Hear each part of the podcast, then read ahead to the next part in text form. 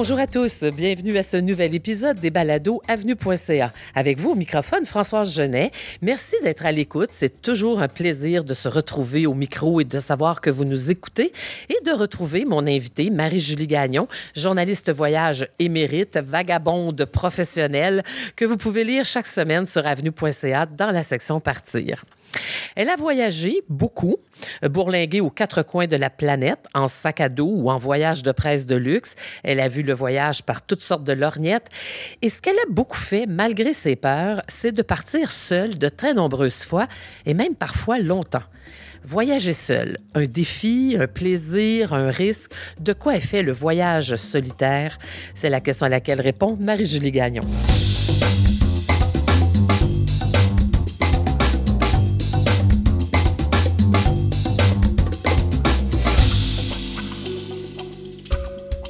Je prends le temps avant de m'entretenir avec mon invité de vous rappeler qu'Avenue.ca est une initiative du réseau FADOC et que tous les liens utiles ou les contenus évoqués pendant l'entretien sont dans le descriptif de l'épisode. Et bien sûr, je vous invite à aimer notre page Facebook Avenue.ca, à vous inscrire à notre infolette pour ne rien rater. Bonjour Marie-Julie Gagnon. Bonjour Françoise Genet. je me trompe ou partir seule pour toi, parce que tu as même écrit un livre là-dessus, on en reparlera plus tard. Partir seul pour toi faisait partie de l'aventure, comme un défi que tu te lançais à toi-même. Ben oui, c'est sûr que c'était un immense défi. Puis c'est pas quelque chose de naturel, je pense, de partir seule pour bien des gens. Euh, ça l'était pas pour moi non plus au départ. sais, la première fois que je suis partie seule, c'est vraiment parce que j'arrivais pas à trouver de gens pour m'accompagner où je voulais aller. En fait, pour voyager tout court au même moment où moi j'étais disponible. Puis à un moment donné, là, moi j'avais pas envie d'attendre après tout le monde pour voyager. Je me suis dit, ben je vais y aller quand même, puis je vais le vivre. Puis ça a été une adaptation, euh, je dirais assez difficile au départ, parce que je me disais pourquoi pourquoi partir seule? Euh, pourquoi je, est-ce que je vais vraiment me, lancer là-dedans? Qu'est-ce, que je vais aller chercher, en fait, en faisant ça? Et là, comme j'avais peur, tu l'as dit, ben, je, me suis dit, je vais me mettre dans les meilleures conditions possibles. Alors, je m'étais réservé, imagine-toi donc, un séjour dans un hôtel 5 étoiles. Tu sais, la bonne idée quand tu étais au début de la vingtaine puis que ton but, c'est de rencontrer des gens, là, non, c'est pas vraiment le, contexte idéal pour aller à la rencontre d'autres voyageurs.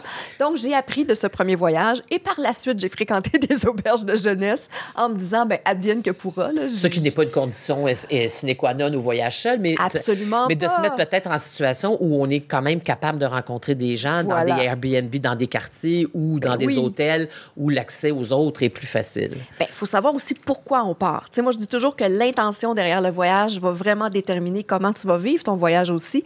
Puis l'état d'esprit dans lequel on est. Tu sais, je te parle de rencontrer des gens, mais moi, il y a des fois où je pars, puis j'ai envie d'être seule, puis j'ai pas le goût de parler à personne, puis je profite aussi de ces moments-là pleinement, tu sais. Je pense aussi qu'il y a une énorme différence entre quand je, voyager, quand je voyageais au début de la vingtaine, célibataire, en me disant, je trouve ça le fun de me faire des amis partout à travers la planète, et maintenant où j'ai une famille, où je suis, bon, je suis dans la quarantaine euh, avancée, et que je me dis, ben, qu'est-ce que j'ai le goût de faire quand je voyage? Ben, c'est plus de prendre une pause vraiment vraiment pour savourer le voyage à ma façon quand je pars seule, tu sais, et vraiment me, payer des trips comme aller dans des musées pendant 5 heures, 6 heures et que ça ne dérange personne, ça, c'est fabuleux. Parce que, euh, on peut se le dire, le voyage seul, c'est un voyage sans concession. Voilà tu résumes parfaitement. La liberté qu'on a quand on voyage seul, c'est euh, fabuleux. Puis bon, effectivement, ça, ça euh, implique d'apprivoiser certaines craintes qu'on a c'est drôle parce qu'on n'a pas tous les mêmes craintes. Hein? Moi, manger seul au resto, là, j'ai aucun problème avec ça. Au contraire, je trouve ça intéressant. Puis je pense que même dans ces années-ci, avec nos téléphones, euh, c'est assez facile de ne pas vraiment se sentir ou même avec hein, un livre ou un magazine. Hein. Tout, à fait, tout, à fait, Même avant les téléphones, moi, c'est ça, j'apportais un livre et ça m'a jamais dérangé vraiment.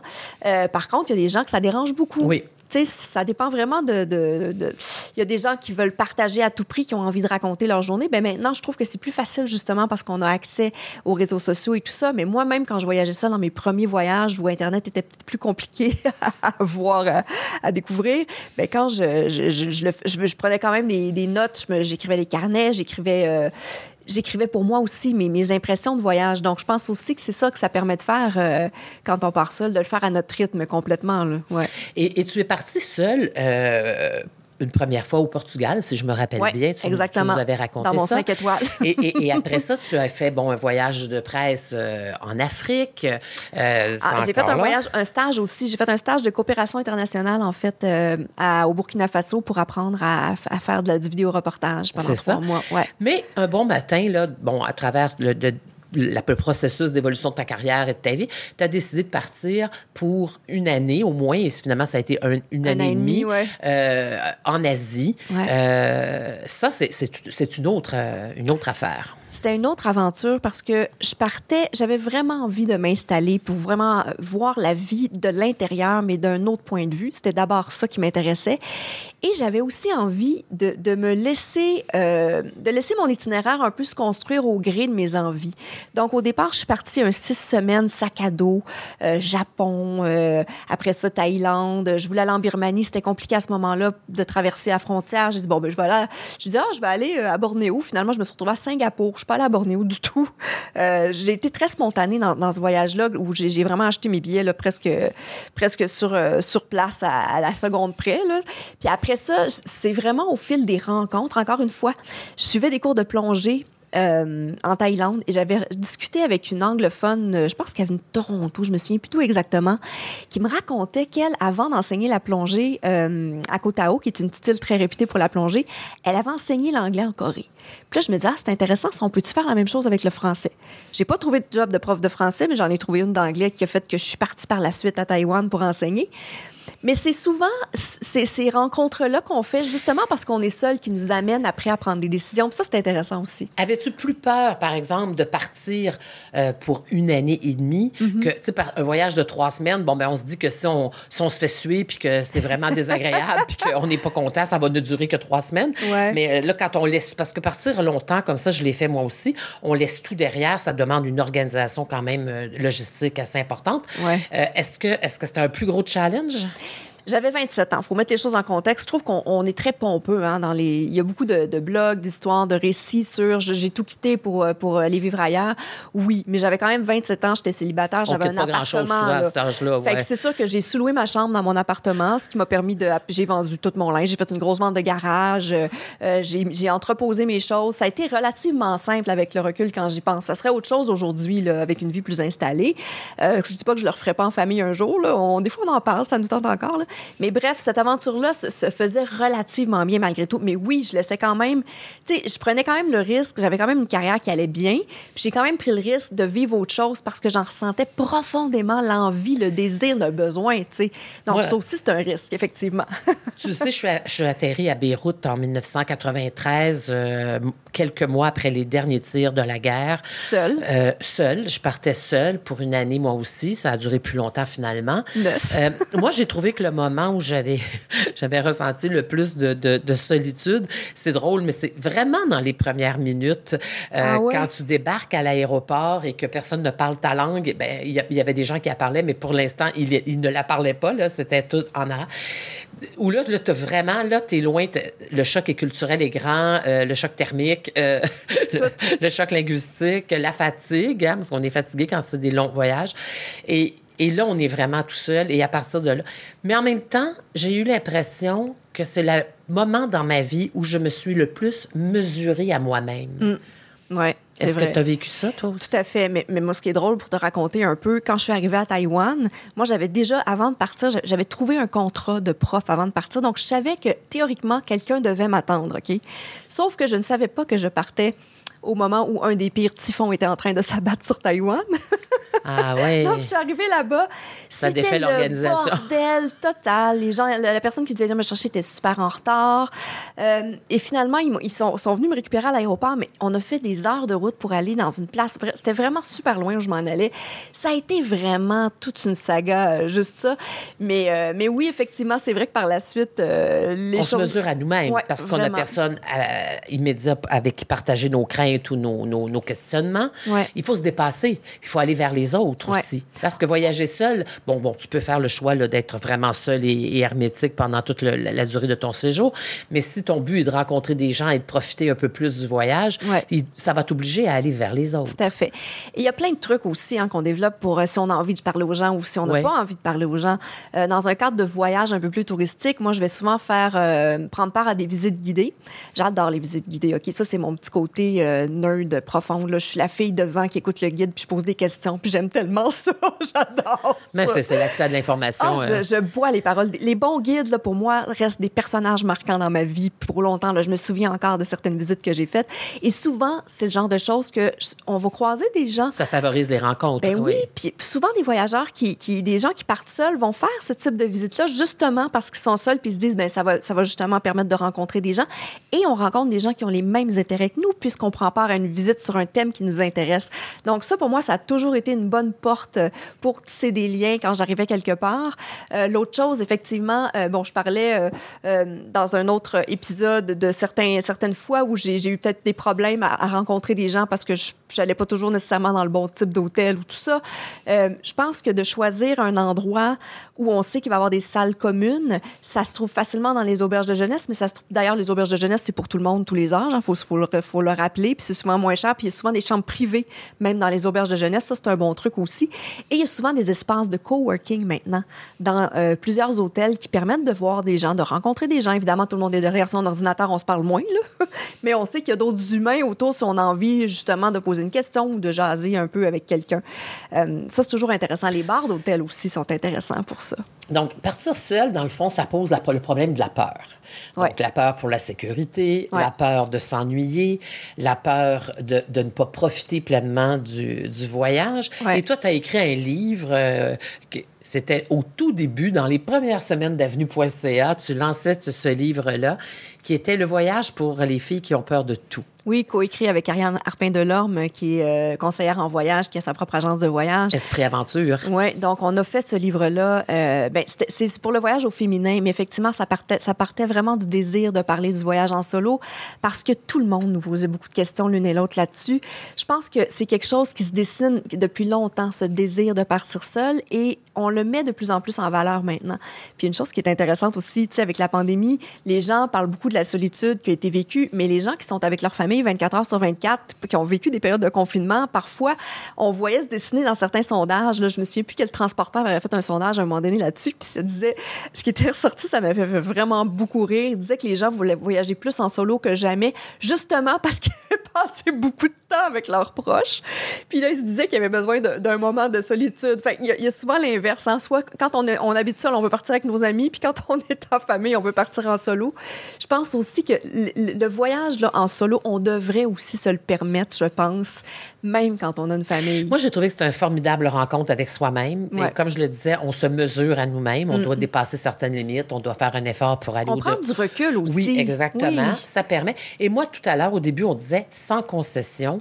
Une des choses que j'apprécie dans le fait de voyager seul, c'est justement de pouvoir passer deux heures à contempler euh, le truc. Là, ça me rappelle une, anecdote qui est un petit peu, euh, un petit peu euh, honteuse à raconter. vas-y, vas-y, ça m'intéresse. Ben là, j'ai fait ma touriste, tu vois. J'ai fait ma touriste, pas d'allure. Et j'étais en, Égypte, j'habitais Choubra, qui est le quartier, un des quartiers les plus pauvres du Caire.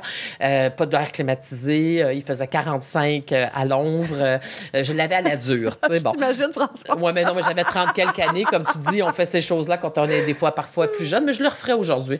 Et, mm-hmm. et, là, bon, j'avais fait ça, tu sais, par moi-même et toute la journée, je, je, vagabondais et tout ça. Mais quand est venu le moment d'aller aux pyramides d'Égypte, je me suis décidé à me prendre un tour privé climatisé. Je me suis dit, bon, je vais profiter de ma visite aux, pyramides. Euh, c'est correct. Parce que je n'irai pas 36 fois aux pyramides ben d'Égypte et euh, je veux en profiter pleinement. Alors, et je dis à la personne qui organise ces affaires, bon, que je veux une guide de femme, que je veux euh, prendre mon temps et je lui dis, si je veux passer trois ou quatre heures à contempler les pyramides, je ne veux pas être euh, interrompu, pas de problème. Imagine comment il devait rire. Qui au monde pourrait passer trois, quatre heures planté devant les pyramides? Ton cerveau bouille après cinq minutes. Alors, il n'avait pas de problème à me laisser. Euh, mais bon, on revient au fait que c'est sans, on revient que c'est sans concession, c'est-à-dire que c'est ça. Donc, conclus que tu n'as pas passé trois heures à regarder. Non, non, non, personne. Je défie, je défie quiconque d'essayer ça. Vraiment. J'ai fait un grand tour de chameau, par contre, mais oh, j'ai pas... Dieu, pas pas ces chameaux. mais mais c'est vrai que c'est sans concession, que là, si tu décides de tourner à droite, tu tournes à droite. Tu n'as pas, pas à, négocier des choses ou à diluer tes plaisirs. Moi, ce que j'ai parfois trouvé difficile, et j'imagine que peut-être certains de nos auditeurs se posent la question, c'est que le jour, c'est bien. Parce que là, justement, tu vas vivre ce que tu as envie de vivre au rythme que tu... C'est quand tu rentres dans tes terres le soir, dans ta chambre d'hôtel ou que tu retournes à ton Airbnb, c'est là que c'est un peu plus euh, mm-hmm. solitaire. Mm-hmm. Et, c'est pour ça que moi, je trouvais que d'être en chambre d'hôte ou en Airbnb où les gens sont, sont chez eux, mm-hmm. euh, souvent, c'est une bonne façon d'accéder à, raconter ta journée.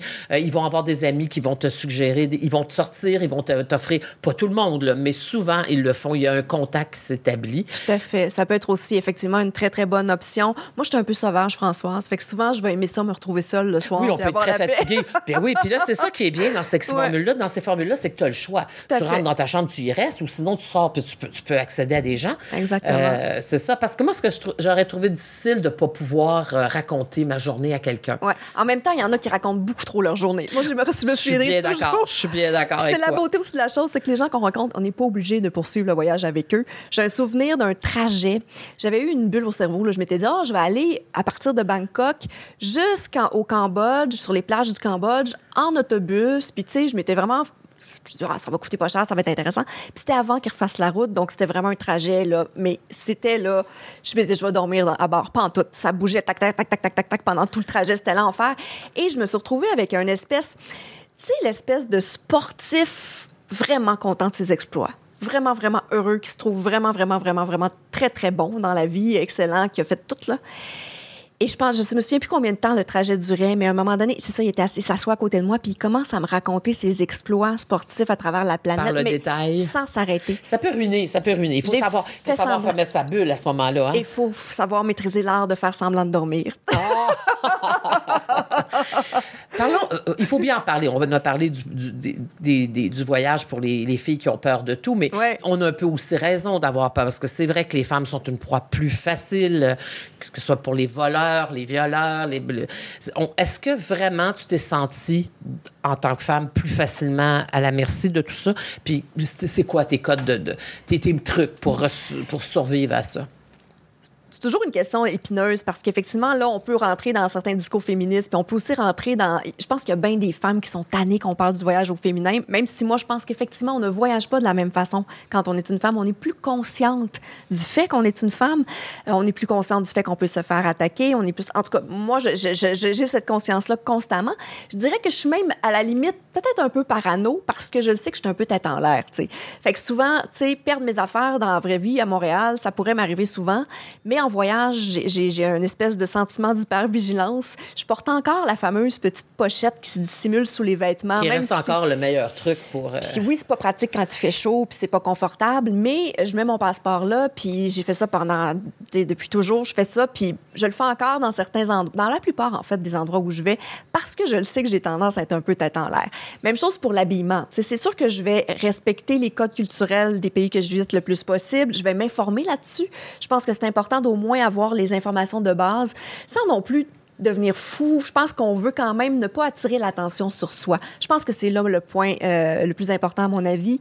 Éviter, déjà, souvent, on est une minorité visible où on nous entend parler dans une langue étrangère. Si en plus, on, on, on, est, on attire peut-être un peu trop l'attention, je sais pas moi, il y a, peut-être façon d'éviter de, prendre un sac Gucci, tu sais, griffé quand on va en voyage. Oui, bon, ou de porter tous ces bijoux. C'est ça, c'est ça. De porter les bijoux, de, de, bon, de respecter les codes vestimentaires qui ne choquent pas le, la culture locale. Euh, de mettre ces documents, euh, documents euh, à l'intérieur. Euh, il y a beaucoup de femmes qui ont voyagé au Moyen-Orient, par exemple, ou au Maghreb, qui m'ont parlé de Ah, mais comment tu faisais dans les souks parce qu'ils sont vraiment très, très agressifs et tout ça. Ils veulent absolument te vendre des choses. Et, il faut se composer une attitude de fermeture. c'est dommage, mais c'est la réalité. Il ne faut pas leur en vouloir. ils vivent dans des conditions de pauvreté, mais en même temps, nous, on n'a pas à se victimiser non plus, à, se laisser agresser. Il faut être ferme. Il faut avoir une attitude très ferme. Oui, puis tu vois, en termes de sécurité, je ne l'ai pas vécu souvent, le sentiment d'insécurité, euh, mais ça m'est arrivé une fois dans un train au Sri Lanka où j'avais choisi de faire un trajet qui est moins, disons, touristique et j'ai prolongé un peu plus jusqu'au bout de la ligne parce que c'était juste trop magnifique et euh, je trouvais ça trop intéressant. Puis je voulais voir le train aussi avec moins de monde dedans pour voir à quoi ressemblaient les wagons parce qu'il y avait trop de gens avant. Et il y a un homme qui était assez insistant, qui est venu s'asseoir à côté de moi, qui s'est mis à me parler, tout ça. Mais justement, je pense que tu l'as bien résumé. Il faut se faire une bulle puis mettre, être ferme dans non, je veux pas te parler. Euh, excusez-moi, je veux être seule, ne me dérangez pas. Vraiment, puis de, vraiment être ferme, même si la personne ne comprend pas notre langue. Oui, parce que souvent, on a tendance à vouloir euh, être gentil, on veut pas être méchant. C'est pas le temps d'être gentil, c'est le temps de penser à sa sécurité. Et malheureusement, euh, ça s'applique plus aux femmes qu'aux hommes. Même les hommes doivent faire une carapace dans ces situations-là, mais pour les femmes, c'est un peu plus. J'ai des histoires, j'ai quand même des histoires aussi assez dramatiques qui sont arrivées à des hommes que je connais, mais encore une fois, je pense que souvent, tu sais, moi, je suis un peu du genre, le soir, quand la nuit tombe, je vais pas faire exprès d'aller dans des endroits sombres seul. Généralement, je vais rester soit à l'hôtel ou pas loin de mon hôtel, mais ça fait aussi partie de ma nature. Je vais pas aller faire la fête en me saoulant dans un bar jusqu'à 4 heures du matin, puis je le faisais pas non plus à 22 ans, à part si j'avais rencontré des gens en qui j'avais confiance. Donc, j'ai rencontré des gens en qui j'ai eu confiance et je l'ai fait beaucoup j'ai eu beaucoup de fun.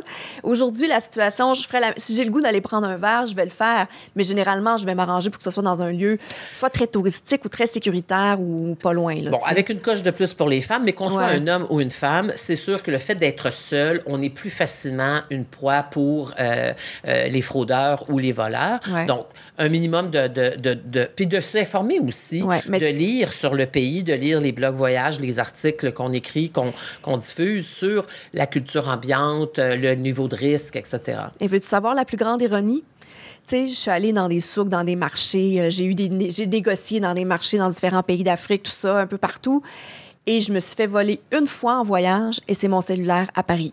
Ah, voilà. Donc, tu vois, c'est des fois, c'est dans les moments où on a tendance à baisser peut-être un peu notre garde. C'était une journée où il pleuvait, je sortais, j'ai ouvert mon parapluie, j'étais distraite et c'est à ce moment-là que mon. C'est quelqu'un qui m'a probablement vu dans le métro l'utiliser, tu sais. Moi, on m'a retiré un collier en or du cou et je hein? n'en ai jamais eu connaissance. Hein?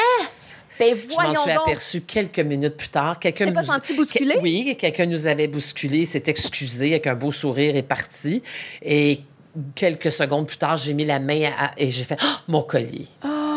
Alors, ils ont une certaine habileté. mais bon, ça, ça peut arriver dans les poches d'un homme. Et j'étais accompagnée d'un homme ce soir-là. La donc, bousculade. Hein? Ça, la bousculade, il faut s'en bon méfier. oui. Ça, ouais, Alors, pour les femmes, peut-être éviter les sacs à l'épaule, euh, ah ah le, sac à l'épaule, même en bandoulière. mieux vaut ne pas traîner de sac à main en, en voyage, en fait. Ouais, ou alors, c'est ça, de euh, vraiment s'assurer de l'avoir devant soi. Exactement. mettre le sac à dos plutôt à ventre qu'à dos, euh, des choses comme ça.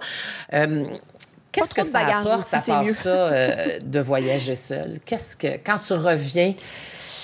Je pense qu'on se fait plus confiance. Tu sais, ah, quand oui, hein? je, pense souvent de l'instinct. à soi-même, justement. Oui, puis je pense souvent de l'instinct, mais je pense que c'est quelque chose qu'on aiguise en étant seul beaucoup, puis à, à l'appliquer dans différents contextes.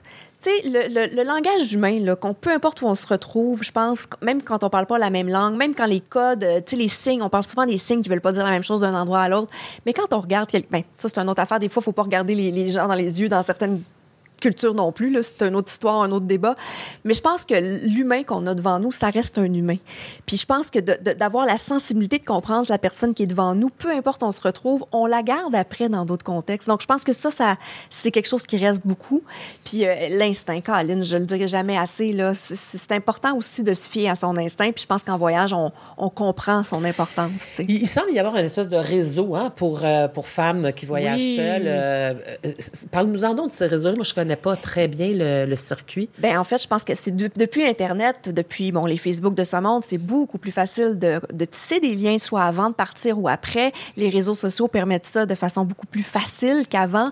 Euh, je pense à des forums, euh, bon, dans le temps, c'est des forums de discussion. Là, dans mes premiers voyages sur Internet, maintenant, c'est plutôt des groupes Facebook. Il y en a un au Québec, entre autres, qui s'appelle Les Voyageuses du Québec.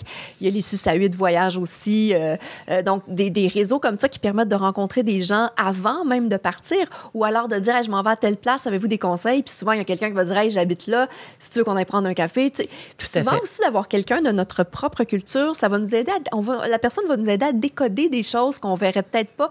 Dans le fond, ça va nous éviter de, tomber dans les mêmes pièges que cette personne-là. Oui, parce que les gens qui vivent à l'étranger sont souvent heureux d'accueillir des Québécois, de, de, prendre eux-mêmes une petite bulle de Québec pendant quelques jours.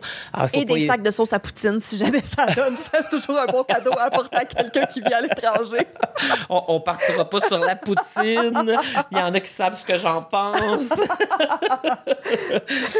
Marie-Julie, merci de nous avoir partagé ça. Et je souhaite à ceux qui partent seuls de le faire, de le faire une fois dans, dans sa vie. Ça vaut la peine. Euh, on peut apprivoiser ça même avec les tout inclus. Tout à fait, euh, parce que le tout inclus, si vous avez peur de voyager seul, de le faire une première fois dans un tout inclus, parce que les gens sont captifs du, du resort. Euh, ils sont ouverts, sont en vacances, sont relax. Alors, c'est facile d'engager de la conversation. Et on, on, apprivoise le voyage seul parfois à travers ça. Mais de partir au loin, de pas se priver de l'Europe ou d'ailleurs de d'autres destinations.